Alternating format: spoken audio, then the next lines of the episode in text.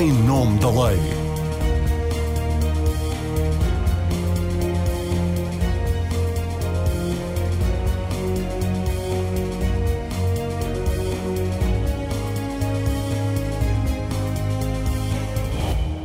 Olá, seja bem-vindo ao Em Nome da Lei.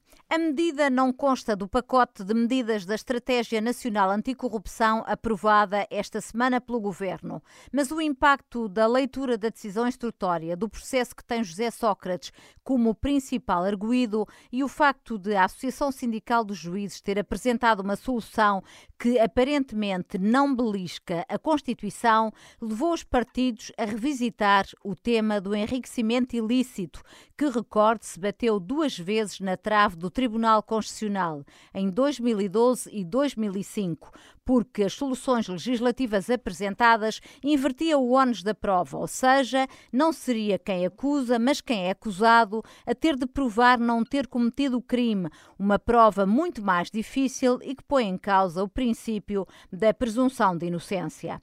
O Presidente da República poderá ter dado também um empurrão ao dizer que já se esperou demais para punir o enriquecimento injustificado, defendendo que há vários caminhos possíveis para responder às objeções do Tribunal Constitucional. Nesta edição do Em Nome da Lei, vamos ficar a conhecer as várias soluções que estão em cima da mesa para penalizar quem tem um acréscimo patrimonial que não é compatível com os rendimentos que ofere pelas funções políticas ou públicas que desempenha. São nossos convidados o advogado Magalhães e Silva, que tem intervindo muito no espaço público sobre este tema e chegou a apresentar aos deputados uma solução legislativa que inspirou alguns dos projetos apresentados pelos partidos. E os deputados do PSD, Mónica Quintela, do PS Isabel Oneto, António Felipe, do PCP e José Manuel Pureza, do Bloco de Esquerda. Obrigada a todos pela vossa participação. Sejam bem-vindos. Antes de mais, dizer que atualmente os deputados e outros titulares de altos cargos públicos e políticos já estão obrigados a apresentar as suas declarações patrimoniais. Se não cumprirem, podem incorrer no crime de enriquecimento não declarado, aplicável no caso de omissões superiores a 50 salários mínimos mensais. O que poderemos ter de novo é a obrigação de justificar a proveniência do que, entretanto, os políticos e titulares de cargos públicos adquirirem enquanto estão em funções e que não seja compatível com o rendimento auferido pelas funções públicas que desempenham. Isabel Onete, comece por si, porque o PS apresentou no final desta semana o seu projeto de lei. Quero, antes de mais, que explique qual é o elemento diferenciador do vosso projeto de lei, nomeadamente com o do Bloco de Esquerda, porque me parecem muito idênticos. Ora, antes de mais, boa tarde a todos. Obrigada pelo convite para aqui estar hoje. Eu creio que o essencial da nossa proposta uh, é precisamente uh, incluir uh, na legislação a obrigação da indicação dos factos que originam o aumento dos rendimentos. Ou seja, até aqui Uh, o, o, titular do órgão político está obrigado a apresentar a declaração inicial, está obrigado a, a, a, declarar se, entretanto, teve um incremento patrimonial superior a 50 salários uh, uh, mínimos uh, e, no final, também, quando cessa o mandato e três anos depois. Uhum. Mas não tem que justificar quais são os factos que originaram o aumento do rendimento. E eu creio que esta penalização, pelo facto de não se indicar qual é o facto que origina, é a diferença entre aquilo que eh, as soluções que têm vindo a ser propostas para, para a problemática do enriquecimento injustificado uh, e uh, aquilo que se pretende, que é a transparência precisamente da, no, no uh, do património dos titulares cargos políticos e de cargos públicos. Mas que, mas que quando falam nos, nos, nos factos que, que deram origem a, a esse rendimento que não é compatível com o exercício de funções, que tipo de prova é que é que o vosso projeto de lei um, exige? Que tipo de comprovativo? Não, não basta dizer, referir a origem do, do dinheiro ou do. Não, do... repara uma coisa, é, é, é sempre um facto jurídico, não é? Repara, eh, se uma pessoa, se, se um titular de cargo político, um político, uh, recebe uma herança, naturalmente que existe documentação que prova uh, uh, esse aumento patrimonial. enfim, há sempre uma situação que que permite identificar a origem desse, desse aumento patrimonial. Uh, e é isso que é necessário justificar. Sendo uhum. certo que a não justificação implica que, em sede tributária, esse rendimento seja tributado a 80%. Uhum. Uh, portanto, há aqui sempre esse dever e, e o não cumprimento desse dever, ou seja, de não justificar, de não declarar qual é o facto que origina esse aumento, uh, uh, incorre-se numa pena uh, que vai de entre, de entre 1 a 5 anos. Uhum. portanto, é essa, digamos, essa clarificação que queremos fazer neste, com, com, esta iniciativa legislativa. Mas que não é diferente, diferente daquilo que propõe o Bloco de Esquerda, mais à frente já irei, julgo eu, mais à frente já irei falar com o, o deputado uh, do Bloco de Esquerda, José Manuel Pureza, mas explico uma coisa, Isabela Oneto. Porquê é que agora acham que é necessário que antes não achavam? Porque a proposta dos juízes, que, que em que de resto se fundamentam, uh, e certo. consta até da exposição de motivos, um, quando foi apresentada, foi rejeitada pela Ministra da Justiça, que defendeu que a solução legislativa não era necessária porque o quadro legal que, que tínhamos, que temos já é suficiente. Bem, nós temos estado a tentar contribuir para um debate que tem vindo a arrastar-se há anos e que eh, o Partido Socialista tem eh, procurado eh, desde sempre não só impulsionar como acompanhar. eu devo referir que desde 97 tivemos a fazer um levantamento das iniciativas do Partido Socialista nesta, sobre esta matéria e desde 1997 que o Partido Socialista tem sucessivamente apresentado, apresentado soluções e aprovado legislação no âmbito Não sobre o enriquecimento ilícito. Ah, não sobre, o enriquecimento, não sobre o enriquecimento. Não sobre o enriquecimento ilícito, sobre o regime penal da corrupção no comércio internacional no setor privado, sobre o conceito da criação de pessoas politicamente hum. expostas, a obrigação de, de, de, das instituições certo, financeiras. Isabel, enfim. mas concentremos-nos nesta questão do certo, enriquecimento mas ilícito. Mas repare, já em, já em 2011, em 2011, já depois do, de, de, termos aprovado um pacote na Assembleia da República da, da, Comissão de Acompanhamento do Fenómeno Político, liderada pelo deputado Vera Jardim, já depois desse pacote aprovado, o Partido Socialista apresentou uma proposta, de, um projeto de lei, precisamente a tentar que, eh, sempre que houvesse indícios de aumento de, de património não declarado, que imediatamente se deveria acionar um mecanismo junto do Tribunal, através de, de, do Tribunal Tributário, no sentido de retenção dessa verba até esclarecimento, ou retenção desse património até, eh, até o esclarecimento da, da proveniência lícita ou ilícita desse, uhum. uh, uh, desse património. E isso foi rejeitado, portanto, foi rejeitado pelo, pelo PSD, pelo CDS, pelo PCP, pelo Bloco de Esquerda. E a, a proposta nem sequer, o projeto de lei, nem sequer passou da fase de, uh, da generalidade e nem sequer chegou a baixar para discussão na especialidade.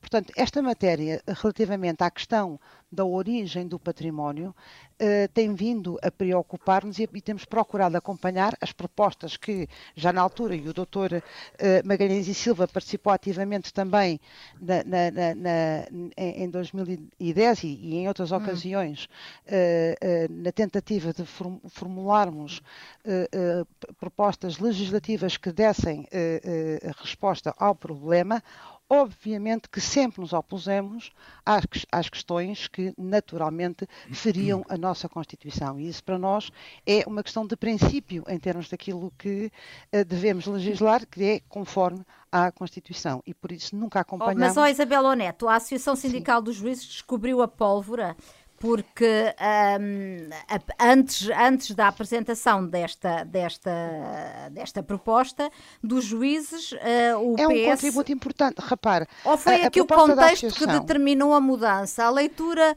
uh, do debate instrutório do processo Olha, não, José não, Sócrates... Não, não traga um caso concreto à discussão, porque Mas, isso por não, não nos conduz uh, a, a, lado nenhum, até porque se existe hoje esse processo é porque houve muita legislação legislação feita há muitos anos atrás que permitiu eh, que crimes eh, e que investigações sejam desenvolvidas. Não há aqui casos concretos, há uh, acima Ai, oh, Isabel, é com base neles que as pessoas raciocinam e, e avaliam claro, a, é, a é legislação que temos. Que, é com base nisso que a opinião pública faz a valoração sobre o trabalho feito. Agora, O que nós não podemos é passar, olha, nós podemos analisar um caso concreto para estudar situações, mas como imagina, a lei é uh, geral e abstrata e destina-se a todos os casos e não apenas a um caso. Uhum. Podemos eh, aprender mais com um caso, com outro ou com outro, mas não é uh, uh, neste caso em concreto que nos vai dizer foi este caso que despoltou esta, esta questão. Uh, muito bem, fica, fica, fica dada a sua explicação. Okay. José Manuel Pureza, o Bloco de Esquerda dá também corpo à proposta apresentada pela Associação Sindical dos Juízes e que cria o crime da ocultação de património para punir políticos que ocultem rendimentos e não justifiquem o acréscimo de património. Há alguma diferença significativa entre uh, o projeto, o vosso projeto e o do Partido Socialista, enfim, em relação ao qual o Bloco até possa vir a fazer fim-capé uh, numa eventual negociação com, com, com, a bancada socialista? Muito bem, eu, eu queria naturalmente cumprimentar as uh, outras pessoas que participam neste debate e, e, uh, e, os, e, os, e os ouvintes deste, deste programa e, e, queria dizer o seguinte, um, ehm, primeiro ponto, este é um, um domínio que tem muitos anos de percurso, não é? E eu queria, eh, justamente, eh, em homenagem à justiça, queria destacar o papel que nesta matéria tiveram duas pessoas.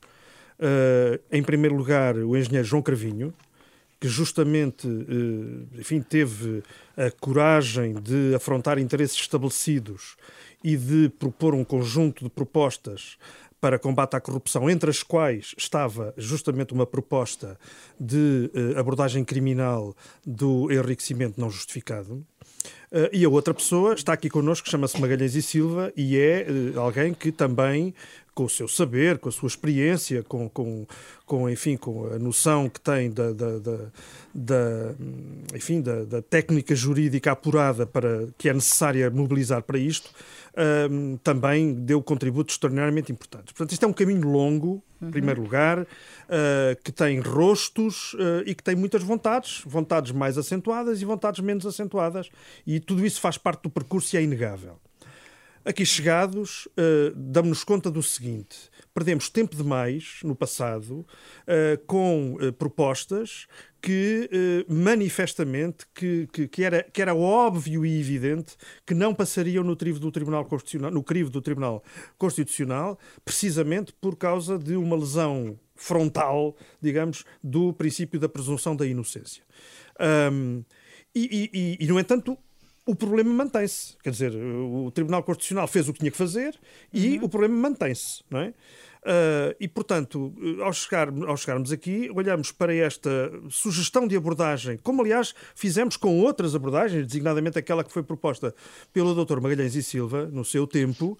Uh, agora olhamos para esta proposta e entendemos que ela é uma proposta uh, que, enfim, permite efetivamente casar duas coisas. Por um lado, determinação toda a determinação que é necessária no combate a formas de enriquecimento que ficam ocultas e, por outro lado, eh, eh, uma obediência ao, aos postulados constitucionais nesta matéria. Uhum. E, portanto, a solução que, que, que, nos parece aqui estarem eh, a ser, digamos, objeto de trabalho, e para a qual nós contribuímos com a apresentação do nosso projeto de lei, é precisamente a de partir do princípio de que a abordagem é uma abordagem por não justificação e não por presunção de ilicitude.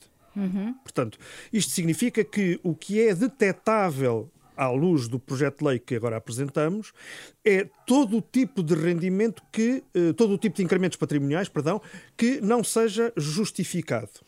Uh, e, e, seja lícito ou seja ilícito. Claro, Portanto, entendamos. Claro. Eh, que depois isso pode dar lugar a uma investigação por parte do Ministério Público que vá, no centro, que vá digamos, em busca de uh, indícios de ilicitude, pois muito bem, é um passo que pode, que fica também aberto com esta possibilidade. Mas do que tratamos agora é precisamente de não justificação. Esse é o nosso ponto. Pergunta-me a Marina se uh, o nosso projeto é muito diferente do Partido Socialista. Bom, eu creio que isso devia ser colocado ao Partido Socialista, que apresentou posteriormente qual é a diferença que realmente faz o Partido Socialista apresentar. Mas isso, enfim, são... Eu perguntei a Isabel claro, não, não, e não fiquei esclarecida, certeza, por isso, isso insisti na isso pergunta é, isso não tem, Eu não creio que isso tenha grande relevo, porque o, o, o, que, é, o que importa, a meu ver, uh, sem perder de vista o que foi a trajetória de cada força para chegar aqui, o que importa é justamente juntar, digamos, denominadores Sim, há aqui um comuns. consenso, Pronto, claramente. portanto, isso, isso, é que eu quero valorizar. só uma nota para terminar. na verdade, eu creio que há uma diferença importante do nosso projeto de lei, quer em relação ao do Partido Socialista, quer em relação ao da Associação Sindical de Juízes e que é o facto de ambos manterem aquilo que é hoje previsão legal de tributação do enriquecimento não justificado, uh, tributação 80%.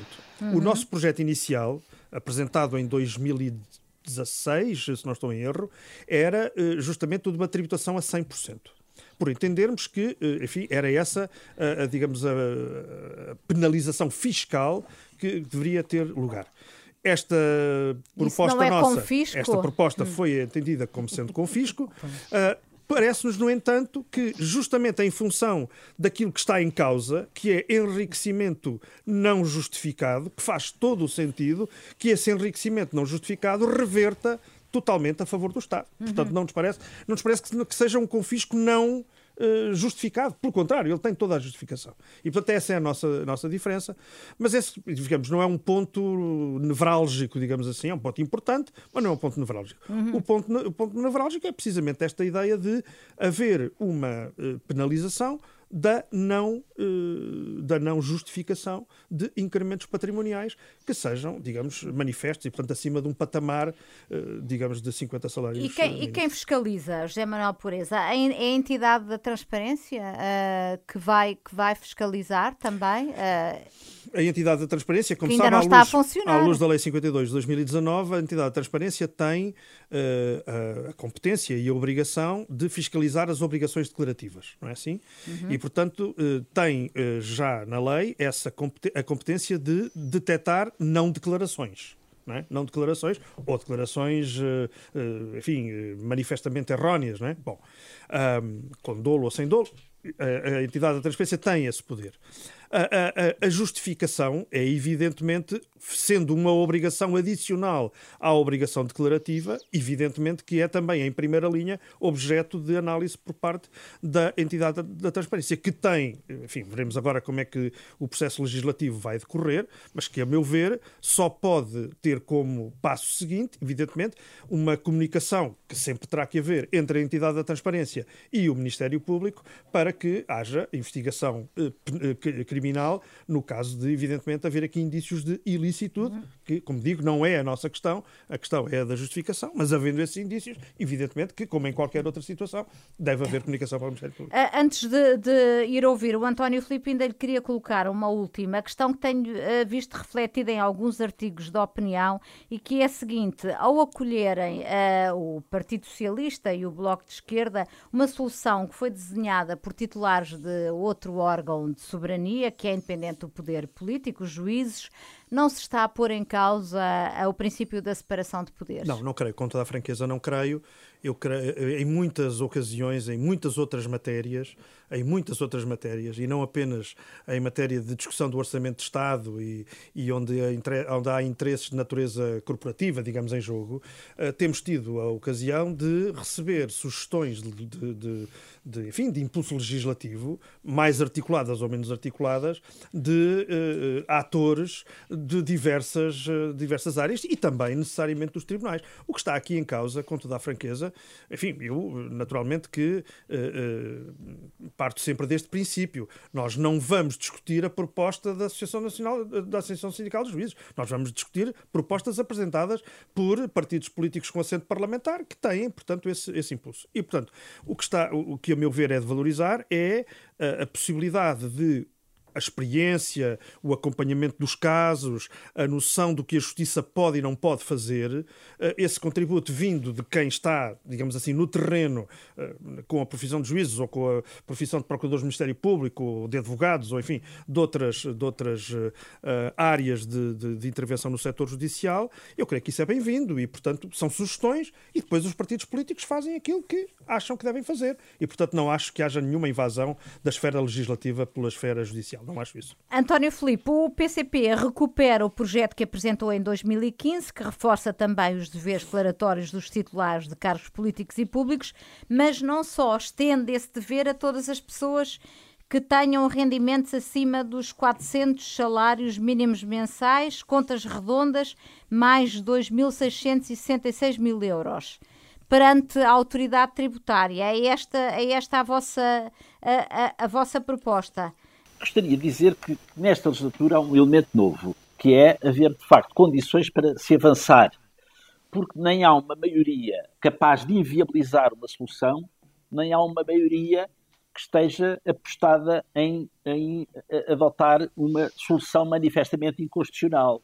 Ou seja, e havendo, de facto, uma maioria que, independentemente das diferenças das várias propostas, está disposta a, a fazer caminho, eu creio que é um elemento novo relativamente a situações anteriores. Nós, nós desde 2007, que, que, que, temos avançado com propostas neste sentido, é verdade que nós colaboramos na, na primeira solução, quando, quando foi aprovado o primeiro texto que foi levado ao Tribunal Constitucional e foi declarado inconstitucional, nós eh, colaboramos desse texto Uh, e o que é que entendemos é que depois da decisão do Tribunal Constitucional tinha que seguir por outro caminho. E aí uh, houve uh, uma audição na primeira comissão da Assembleia da República, onde o Dr. Magalhães e Silva, que está aqui a participar connosco neste programa, avançou com uma proposta concreta que fez publicamente perante a Comissão de Direitos, Liberdades e Garantias. E nós entendemos que, naquele quadro, e tendo em conta até quais, quais eram as objeções de constitucionalidade, de constitucionalidade que eram feitas às propostas anteriores, que era um caminho. E nesse sentido, até, uh, enfim, não cometo nenhuma inconfidência, porque até está aqui o autor da proposta, se disser que, que conversámos dizendo que, que, que, nós achávamos, nós PCP achámos que a proposta fazia muito sentido e que e pedimos até autorização para nos inspirarmos nela para avançarmos com a nossa própria proposta e foi isso que fizemos. A proposta é essa que foi rejeitada há, há duas legislaturas atrás. Quando, se, quando, quando o PSD e o CDS aprovaram aquela segunda versão, que essa foi declarada inconstitucional eh, com, com grande estrondo. Ou seja, essa bateu na barra com estrondo, porque toda a gente eh, dizia que ela ia, que era obviamente, obviamente inconstitucional. Ora bem, eh, nós, a proposta que nós fazemos, retomamos no essencial a que fizemos na, na, na, na, sua, última versão que apresentámos na Assembleia da República, quando esta questão foi discutida, e onde, é que nós divergimos. Ou seja, nós aqui, nós no, neste processo legislativo, eu quero parecer que, que a nossa disposição é avançar até onde for possível. Portanto, e... é, é, é, possível o consenso com, com a proposta do PS também, e, do, e do Bloco? Nós, nós votámos favoravelmente a última proposta que foi aprovada, que foi proposta pelo PS, que é aquilo que está hoje em vigor, porque apesar de tudo era um avanço. E, portanto, tudo aquilo que constitui um avanço terá, obviamente, o nosso apoio. Agora, o que nós achamos é que uh, circunscrever esta questão exclusivamente ao problema dos titulares de cargos políticos e altos cargos públicos é tomar a parte do todo. Não que isso não seja importante, é, sem dúvida que é importante. E até mais, e deve ter um regime agravado, sem dúvida. Oh, António Filipe, mas explica uma coisa que eu acho que é uma dúvida que muita gente tem. Se o que se Sim. pretende é cautelar que, que os titulares de cargos públicos não possam obter vantagens indevidas pelas funções que ocupam, Porquê honorar o cidadão comum não, só porque tem é. património é. de mais obrigações declarativas? É que, não, é que a onderação é exatamente a mesma. Ou seja, nós, nós, nós achamos que nós queremos é uma sociedade decente. Ou seja, então queríamos da seguinte situação. Há um titular de um cargo público que declara que teve um enriquecimento muito grande. E, e, e, bom, e tem que justificar. E a justificação é que tem um amigo que tá, tinha dinheiro a mais e que decidiu aliviar a carteira a favor dele. Uh, muito bem, está justificado.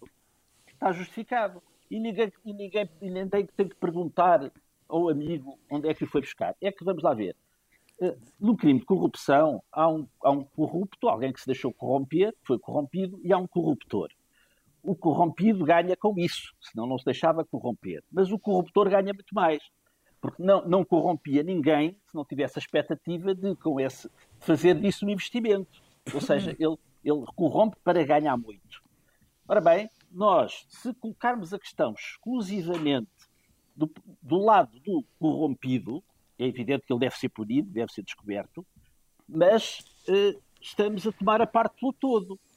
porque também importa saber, alguém que, que a quem eh, eh, que teve um acréscimo enorme de património, apesar de não ter nenhum cargo público, onde é que foi buscar esse património, não é? E, já, e como é que, e por que carga d'água é que decidiu enfim, doar graciosamente aquela fortuna a alguém que é o titular de cargo político. Mas, o António Portanto, Filipe, o Tribunal Constitucional, nos acórdãos 2011 e 2015, também considerou que não era constitucional impor um dever geral de declaração de bens é que, aplicável bem, a todos os cidadãos. Mas os, mas os, mas os cidadãos não, não, não declaram o seu IRS todos os anos? Ou seja, os cidadãos não, não há um dever geral de cidadãos que não sei, tirando aquelas pessoas que infelizmente não ganham o suficiente para poder eh, eh, para ter que apresentar o seu IRS. Que são a maioria dos portugueses, todos não é? os cidadãos, todos os cidadãos, eh, que para além desses, fazem a sua declaração fiscal com os seus rendimentos. O seu património também é conhecido das finanças, ou seja, se uma pessoa compra um, um, um, um imóvel, obviamente que as finanças sabem isso. E, portanto, não há aqui nenhuma invasão da privacidade dos cidadãos. O que há é, de facto, colocar o dever de transparência na aquisição de rendimentos e património como um dever geral para que haja uma sociedade mais decente do que aquela em que nós estamos, se bem que nós não temos aquela ideia que isto de ver corruptos por todo lado. Ou seja, essa ideia de que isto é um país de corruptos é uma ideia que nós rejeitamos e não queremos entrar nisso. Claro. Agora, só com a introdução de um dever geral de transparência na aquisição de rendimentos e património é que é possível, de facto, nós termos uma sociedade à prova de bala desse ponto de vista. E por isso não, não nos quer parecer que a proposta que fazemos uh, dessa matéria que se possa considerar que estamos a pôr em causa enfim, a idoneidade de todos os cidadãos, porque senão também dizíamos que estávamos a pôr em causa a idoneidade de todos os políticos. É, é, é uma proposta não... que vão manter, ideia, mas a não... ideia também não é essa. É uma proposta mas, que vão manter, mas, mas não será impeditiva de um, de um, de um consenso uh, à esquerda. Eu não diria consenso, eu diria que tudo aquilo que for um avanço para nós é positivo uhum. e nós apoiaremos. Magalhães e Silva tem sido uh, inúmeras vezes já citado ao longo deste, deste programa como inspirador também uh, da, da, das soluções que estão em cima da mesa e eu pergunto-lhe o que é que pensa sobre elas, qual lhe parece a que melhor cumpre o objetivo do combate à corrupção, se vê algum risco de inconstitucionalidades em alguma delas e se, no essencial, vão ao encontro da solução que apresentou na Assembleia da República. São muitas perguntas numa só, mas estou uh, certa que encontrará o raciocínio certo para responder a todas. Uh, bom dia ou boa tarde a todos, conforme a hora que nos estejam a ouvir. Não sei exatamente a que horas é que o programa vai para o ar. Uh, aquilo que eu gostaria de salientar, desde logo, é que eh, este processo foi inquinado a desafio por uh, enorme crispação política. Uh, com sentidos diversos, não foram crispações todas do mesmo sentido, mas enormes crispações políticas. Uh, com argumentos porventura respeitáveis, o Partido Socialista entendeu sempre que esta questão se tratava por via fiscal. Eh, foi esse o pensamento que percorreu a Comissão Eventual de 2010. Isso continuou uh, uh, nos anos subsequentes no âmbito das várias comissões na Assembleia da República e era efetivamente um entendimento continuado que, a certa altura, é potenciado pela eh, normal e habitual uh, contraposição Benfica-Sporting, eh, PS-PSD. A partir do momento em que o PSD apresenta um, uma proposta de lei, porque é do governo, se a memória me não falha, uma proposta de lei de enriquecimento ilícito estava... É da, era da ministra da, da, pa, da Paula Justiça, Teixeira, Paula Teixeira, Teixeira da, Cruz. Cruz. Estava criado o caldo de cultura próprio para se entrar nas mútuas crispações e para nunca mais sair daqui, como efetivamente nunca mais saiu. Bom, eu quero, obviamente, sublinhar a, a, a, enorme generosidade que representou por parte da Ministra Paula Teixeira da Cruz a apresentação daquela proposta. Tenho pena que, a partir do momento em que se tornou claro que aquela proposta continha manifestas inconstitucionalidades, pelo menos segundo aquilo que é a prática mais habitual do Tribunal Constitucional, não ter emendado a mão e ter teimosamente prosseguido no mesmo tipo de solução com mera modificação de, da designação. Isto é, o projeto que é, que é, que é aprovado em 2015 já se chama de enriquecimento injustificado, há uma mudança de designação, de designação mas isso relativamente ao articulado que foi aprovado era minimamente cosmético, porque o articulado era rigorosamente era o mesmo, semântica, com, as mesmas, com as mesmas inconstitucionalidades. E por isso eu tive ocasião, numa das vezes que fui à Assembleia e em que isto estava em cima da mesa, e, e deixando o articulado de que se tem falado para procurar resolver as questões de constitucionalidade, de ter dito aos senhores deputados: olhem, vejam lá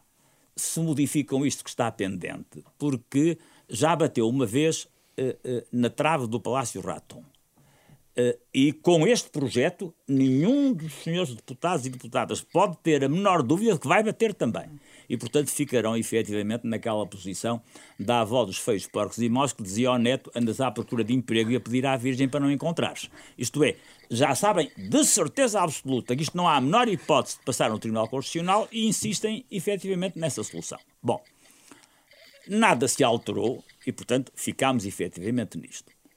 E vale a pena aqui relembrar, porque isso corresponde a uma uh, justiça política relativa, uhum. que efetivamente o projeto apresentado pelo PCP em 17 de fevereiro de 2015, uh, eh, na exposição de motivos da Associação Sindical dos Magistrados dos, dos Juízes uh, Portugueses, há efetivamente uma incorreção quando se fala apenas em duas iniciativas legislativas. Não há duas iniciativas legislativas nesse domínio. Há também uma terceira, uhum. 17 de fevereiro de 2015, eh, exatamente do PCP, e que pela primeira vez, não há nada de inédito nesta abordagem da Associação Sindical, não há nada de inédito, o PCP em 2015, o projeto que apresenta é um projeto de enriquecimento injustificado e que se destina exatamente a criminalizar a omissão do dever eh, de declaração e de eh, acréscimo patrimonial.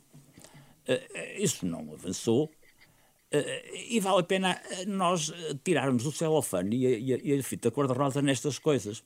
É evidente que neste momento há um consenso porque o processo de Sócrates, não tenho sobre isso a sombra de uma dúvida. Isto é, criou-se um ambiente tal à volta da corrupção, ponto número um, e de reação generalizada da opinião pública relativamente à questão da corrupção, que não há espaço para nenhuma formação política, não há espaço para nenhuma formação política poder recusar este tipo de soluções. Eh, e reparem, não deixa, apesar de tudo, de ser interessante, eh, que não haja qualquer referência na estratégia eh, nacional anticorrupção a esta situação. Mais, houve mesmo uma proclamação de que o que havia na LOD era perfeitamente suficiente, e a partir do momento em que se cria na opinião pública este ambiente global, uh, feliz culpa, à, semelhança à semelhança efetivamente da liturgia, feliz culpa que nos mereceu tão grande, tal e tão grande Salvador, aqui. Feliz culpa uh, que nos mereceu efetivamente que haja finalmente a possibilidade de se ter uma regulamentação do enriquecimento injustificado.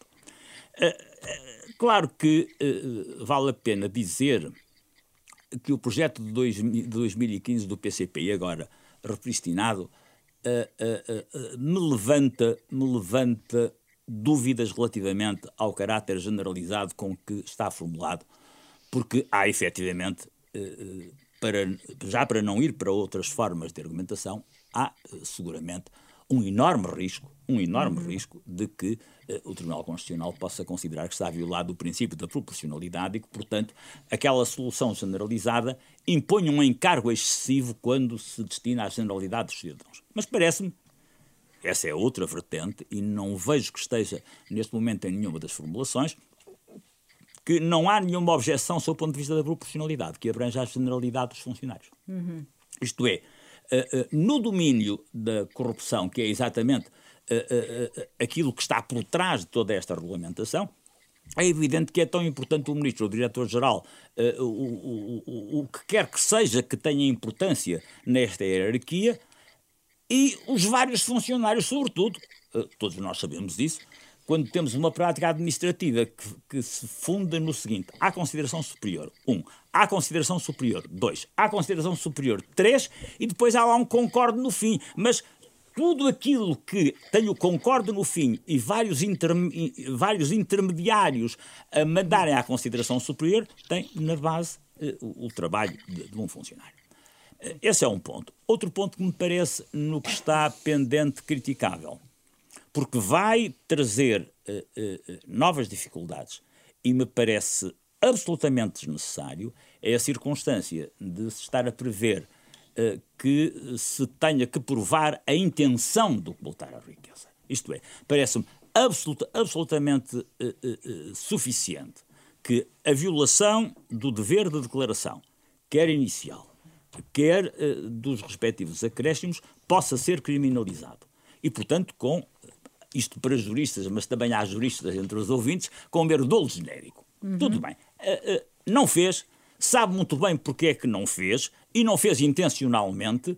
Uh, 99 em 100, se o, não fez se o fez intencionalmente, foi obviamente para ocultar, não foi para, para, para, para se divertir à custa de quem tenha que receber a, a declaração. E, portanto, parece-me que não há nenhuma necessidade em estar a introduzir aqui um dolo específico, isto é, que se tenha que fazer prova da específica intenção de ocultar a riqueza, parece-me efetivamente suficiente que haja o dever de declaração e, e, e, e a justificação. E essa, essa é a grande diferença. E essa, essa, essa, essa questão surge tanto no, no projeto do, do PS como no, no projeto do, do Bloco. E uh, Parece-me efetivamente que, não se, devia, que não, hum. se devia, uh, uh, não se devia insistir na questão de intenção de ocultar, porque efetivamente dificulta de um modo inútil, do meu ponto de vista, a criminalização desta situação eh, eh, por um lado. Eh, por outro, vale a pena efetivamente, agora que está criado este consenso global, que se encontre uma solução comum, um menor denominador comum que permita finalmente, finalmente, ao fim de 14 anos, uh, uh, finalmente uh, haver a criminalização do, do enriquecimento justificado. Uma última pergunta antes de ir ouvir a, Mónica Quintela. Falou há pouco do processo de José Sócrates e há uma pergunta que naturalmente as pessoas, as pessoas fazem. Se tivéssemos já plasmada na lei esta obrigação de justificar de onde vem o dinheiro, o Ministério Público, à data da prática dos factos alegadamente praticados por José Sócrates, o Ministério Público não não teria tido a dificuldade que teve em provar que o dinheiro de Carlos Santos Silva era afinal de José Sócrates e que era resultado de atos de corrupção? Vamos lá ver, uh, depende, depende do modo como estivesse redigida a, a disposição.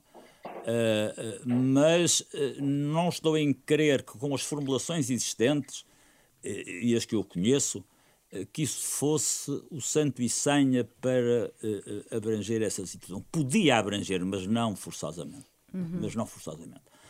Uh, Portanto, esta não é, obviamente, a, a panaceia para todo, não, não, todas as questões mas de todo em todo, oh, Marina, de, de, todo em todo, vamos lá ver. A, a enorme importância, eu sustentei sempre isso, sempre disse uh, que a, a, criminalização do enriquecimento justificado não era o alfa e o ômega do combate à corrupção.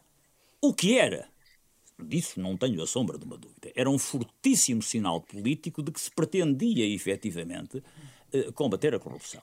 Porque eh, isto é efetivamente um elemento, mas eh, a montante e a jusante disso, o que está é ponha-se dinheiro, SIC, ponha-se dinheiro em meios humanos, materiais, técnicos e por aí fora, num efetivo combate à corrupção porque caminhou-se alguma coisa eh, desde 2008, 2009 até hoje, eh, eh, nos meios e, na, e no investimento nessa área, inequivocamente, e dizer o contrário, quer nos governos, no governo PSD, quer no governo PS, seria efetivamente injusto. Agora, é uma migalha relativamente àquilo que se torna necessário para alguma coisa que tem uma enorme sofisticação e que exige efetivamente meios significativos, que hoje que hoje, felizmente, até sob o ponto de vista tecnológico, existem e, e, em que medida. E, portanto, já não há justificação nenhuma. Não há desculpas. Uh, uh, para que se não avance por aí. Mónica Quintela, o PSD, que foi um dos partidos que mais se bateu pela aprovação do enriquecimento ilícito, a primeira iniciativa foi em 2007. O que é que tenciona fazer? Vai apresentar também um projeto de lei ou vai apoiar alguns dos que já foram apresentados, nomeadamente o do Partido... é posterior. Se calhar incorria que eu, eu vi o número e eu própria me surpreendi com, com a data que tinha aqui, mas depois é capaz de ser um erro meu. PCP, erro meu. Pronto, mas pelo menos duas vezes que uh, tentou uh, fazer aprovar este, este instituto. Uh, o que é que vai fazer? Tenciona apresentar o PSD um, um novo projeto de lei, apoiar os que já são conhecidos? Bom, bom dia, Marina. Cumprimento a todos. Um, o PSD, em 2018, apresentou às demais forças políticas e, designadamente, também no âmbito da, da, da Presidência da República, um documento uh, intitulado Um Compromisso para a Justiça, onde compilava uma série de medidas que considerava que eram absolutamente fundamentais para fazer a desejada e necessária reforma para a justiça. O PSD entende que aquilo que é necessário fazer na justiça não se compadece com medidas ad hoc, com medidas avulso, que são até quase uma chupeta para a criminalidade, como esta do enriquecimento ilícito. E para responder também à questão que há bocado perguntou ao Dr. Magalhães e Silva, se, este, se, o, se já estivesse criminalizado desta forma, de qualquer das formas, quer seja nas primeiras versões que foram chumbadas no Tribunal Constitucional em 2012, quer posteriormente em 2015, se o, o engenheiro Sócrates e seus afins se eram apanhados desta vez, não eram. Não eram, não nos podemos esquecer que esta lei não ia ter nenhuma influência no processo Sócrates. E isto é muito importante para a discussão que está a ser feita na praça pública. Porque, repare, uh, uh, e, e, sem falar num caso concreto, mas aquilo que se diz é que há um amigo que dá dinheiro, que, que, portanto, que empresta dinheiro. Esse dinheiro foi justificado e legalizado, chamemos-lhe assim, em Portugal, ao abrigo dos RERTs, dos regimes de perdão de, de, de, dos perdões fiscais. Portanto, estava mais que, estava mais que, que, que legalizado e que justificado. Mas, mas por exemplo, no, o José Sócrates diz que o dinheiro que, que tem resulta de heranças que recebeu. Nesse caso, a, a legislação como esta seria útil, porque ele teria que provar de facto aquele dinheiro foi de uma herança que recebeu de um avô ou de um tio ou de um primo. Pois, mas isso com certeza que sim. Agora, uh, repare, aquilo que é necessário fazer é uma reforma para a justiça e nós não conseguimos não conseguimos dissociar o combate à corrupção da, uh, do que está a acontecer também nos tribunais administrativos e fiscais. A, a grande, os grandes problemas da corrupção, como seja a contratação pública, os crimes de planeamento urbanístico, tudo isto estão mortos, jazem, defuntos, nos nossos tribunais administrativos e fiscais que têm um atraso, muitas vezes, superior a 20 anos. Eu tenho processos em com despacho da senhora juiz, que diz que está, tem, que está a despachar processo, está há 20 anos atrás. Portanto, ou, ou seja, não é possível, o próprio, há, há aqui um, um laxismo por parte da legislação, eh, designadamente no âmbito desta jurisdição, em que quase que convida o cidadão a resolver por outras formas, porque efetivamente meio, os meios legais não lhe dão, não, não, não lhes dão a, a, a solução que, que, que, se impõe. Portanto, aquilo que é necessário fazer e que nós pretendemos fazer é que haja efetivamente um combate muito grande à morosidade amorosidade. Portanto, esta questão não está na agenda do está PSD. Está na agenda, está na agenda. E nesse compromisso que apresentámos, tínhamos muitas propostas de combate à corrupção e à criminalidade económico-financeira que foram entregues e que foram vertidas, muitas delas, na estratégia de combate à corrupção que a senhora Ministra da Justiça apresentou. Muitas delas, como a compilação da legislação, eh, eh, eh, o aperfeiçoamento, o educar para a cidadania, todos nós Sim, sabemos. mas que toda a gente tem, tem vindo a dizer, e eu já fiz de resto vários nomes da lei sobre, sobre estas questões, tem vindo a dizer que não é também esta estratégia a solução solução para as questões de corrupção. Não, não. Tem algumas medidas tem que podem medidas, ser úteis, muitas, muitas, mas tem não é a solução. Não é, não é, não é. A estratégia é parca. A estratégia é parca. As, as, propostas que o PSD fez iam muitíssimo mais além, mas dessas propostas, designadamente também ao nível uh, das morosidades no megaprocesso, dos megaprocessos, da, da, da, da, separação e conexão processual, havia uma série de estratégias que, eram, que, que são necessárias, portanto, medidas que, que é necessário serem implementadas para que efetivamente se faça a reforma da justiça. Repare, nós temos da legislação penal mais avançada do mundo. Eu não sei se as pessoas sabem, mas nós temos, por exemplo, ações de prevenção que a Polícia Judiciária pode fazer, em que tem acesso direto e sem filtro dar. Eu vi agora nesta, nesta estratégia que foi hoje apresentada, ou ouvi a correr, que estavam a apresentar como se fosse uma novidade. Isto está plasmado na nossa lei desde 94 4 nas ações de prevenção, em que o, o, o Departamento, o Departamento do Núcleo de, Combate à Fraude da Polícia Judiciária tem acesso direto e não filtrado às contas bancárias, a, a toda a base de dados do Banco de Portugal, pode, podem fazer vigilância só com levantamento do sigilo bancário, do sigilo fiscal, tudo isto acontece agora. Efetivamente, os instrumentos legais que já estão plasmados na lei permitem um combate eficaz. O que é que é necessário fazer? Aperfeiçoamentos. Aperfeiçoamentos à lei. Isso, isso indiscutivelmente, aperfeiçoamentos. Dotar os, os órgãos de polícia criminal e o Ministério Público de meios capazes de combater a criminalidade, que é uma criminalidade sofisticada, mas também, além dos meios, por exemplo, eu vejo as perícias informáticas, ou as perícias de, de, de, da cibercriminalidade. Mas, ó oh, Mónica, eu percebo tudo o que está a dizer e é uh, muito importante, mas estamos a desviar-nos aqui da questão que, que, estamos a discutir, que tem que ver com uh, as, as, obrigações as... declaratórias e o dever de fundamentação. Relativa... O PSD concorda ou não, de resto, o presidente Marcelo Rebelo de Sousa chamou a atenção uh, que era necessário, de uma vez por todas, legislar nesta matéria. Eu quero saber se o PSD é ou não sensível o a PSD estes argumentos. É, é muito sensível a estes argumentos e o PSD está na linha da frente e irá apresentar as suas propostas sempre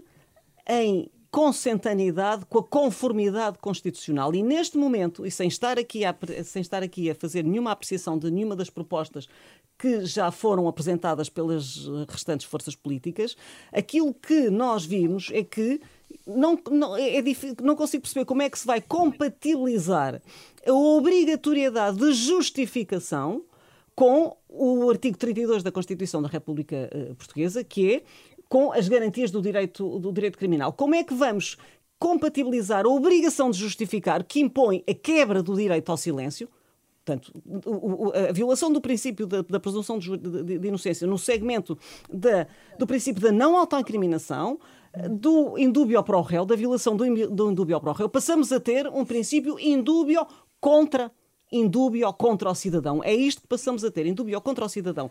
O princípio uh, uh, da inversão, a inversão, do, a inversão do ónus da prova. E não nos podemos esquecer que, em termos... Mas aqui nestas propostas há a inversão do ónus da prova? Em te, em, das, das, propostas que, eu, que, que, que, já foi dado a analisar, claramente, a partir do momento que eu tenho que justificar, tenho que falar.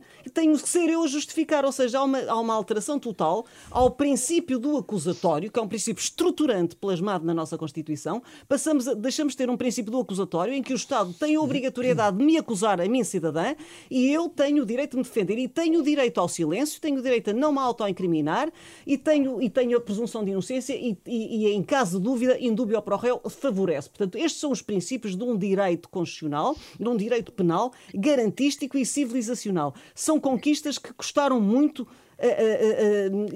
que, que custaram a conquistar e que não as podemos desbaratar assim. Portanto, aquilo que nós queremos é efetivamente uma solução que possa aperfeiçoar a vastíssima legislação que existe vastíssima que existe, que seja ela eh, a, 50, a Lei 52 de 2019, e é muito importante também que entre em vigor e que seja implementada a entidade para a transparência. Não percebo porque é que o Governo ainda não deu designadamente os meios para a criação da plataforma. A plataforma informática podia perfeitamente estar a funcionar e era fundamental, muito mais do que propriamente o espaço físico pode ter mais ou menos dignidade em consentaneidade com o estatuto da, eh, da, da, da entidade, deviam já ter sido designadas as pessoas para que isso estivesse, eh, eh, para que isso estivesse a funcionar. Portanto, ou seja, há uma série de legislação que é uma ampla e vastíssima legislação que deve ser, que deve ser aplicada, ou seja, para nós PSD, a questão da criminalização, chame-se chame ilícito, chame-se injustificado, chame-se ocultação da riqueza, é tudo mais do mesmo, é tudo uma questão de semântica. Ou seja, Aquilo que é efetivamente necessário é que haja uma solução que não viole frontalmente, ou melhor, que não viole a, a, a, nossa Constituição. E mais, esta questão da criminalização não vai resolver, não é a panaceia, como disse. Não hum. se descobriu a pólvora de maneira nenhuma, senão, quer dizer, andávamos aqui todos ceguinhos este tempo todo. É um pionés, eu tenho dito isto nas vezes, no meio do buraco que está a justiça e que é necessário efetivamente haver uma reforma. Repare, a justiça, desde o 25 de Abril. Mas, portanto, esta é, uma, esta, esta, esta, esta é uma ideia que não terá, esta é uma ideia que não terá o apoio do Partido, do partido tem, Socialista do Partido Socialista? Do não. partido do PSD, peço desculpa. Não, tem, tem, não o, part... o PSD, o PSD vai apresentar, repare, nós no dia 25 de Abril íamos apresentar as nossas propostas de lei de, para, para uma reforma global da justiça. Quisemos alterar a data precisamente para não, para não dar a ideia, para que não se fosse em cima de um caso concreto, como é, o, como é o caso Sócrates, para não estar a legislar em cima do joelho, que é uma coisa que nos arrepia muito. Repare, legislar em cima do joelho, como aconteceu uh, com outros processos para trás, o caso Pia, que depois aconteceu com a Lei 20 de 2013, trouxe soluções, mas para o, para o nosso ordenamento jurídico. Portanto, aquilo que, repare,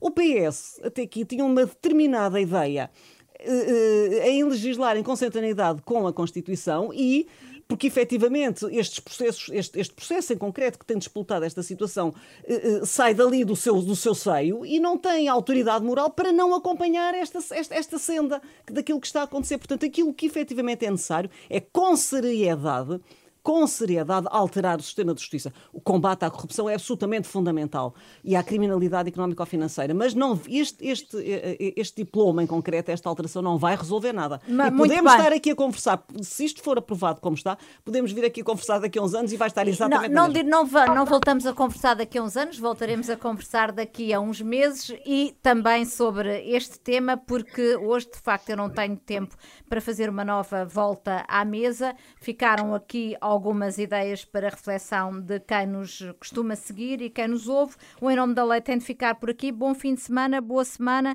O programa fica disponível a partir de agora no site da Rádio Renascença e nas plataformas de podcast. Fico a Renascença para estar a par do mundo.